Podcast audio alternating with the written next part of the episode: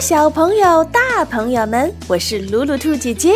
如果你喜欢我们的故事，还想看漂亮的故事插画，或者想看中英文对照的文本来学习英语，请关注我们的微信公众号“鲁鲁兔儿童频道”。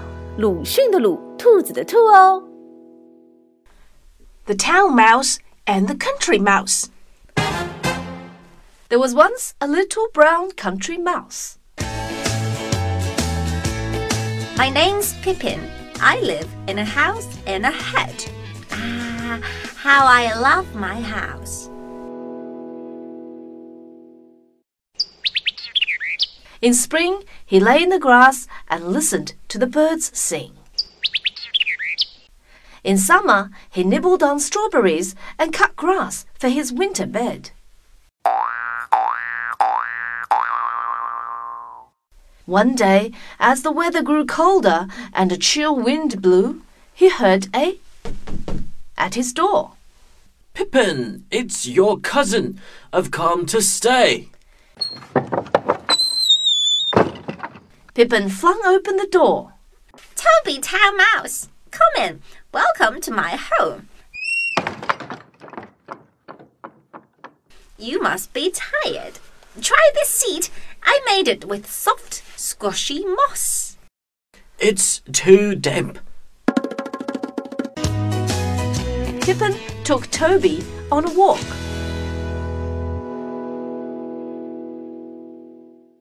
Smell the flowers. What?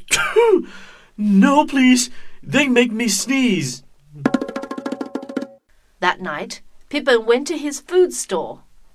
These are my best nuts and berries. Try them. Ugh, I hate nuts. Is this all you have? In town, we eat like kings. Really? Come and see for yourself. The country is horrible. You'll never want to live here again. The next day, the cousins woke at dawn. We'll take the train. They ran to the station. Pippin had never been on a train. Toby, I can hear the rattle tattle of pebbles jumping on the railway line.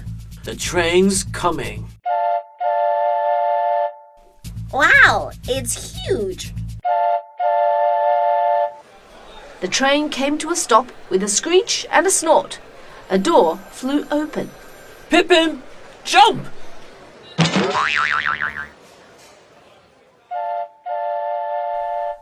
The train gave a shriek and a snort.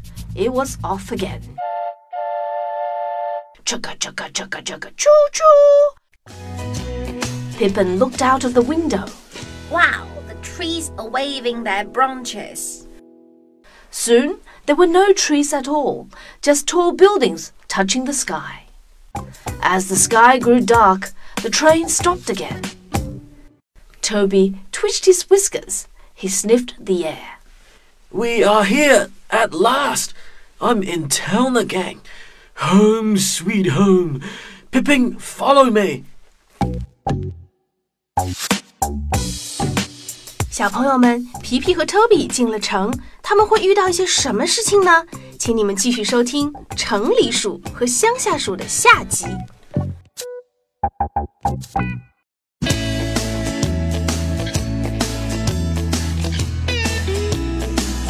重要的事情说两遍，邀请你关注可以学英语、听故事、看插画的微信公众号“鲁鲁兔儿童频道”。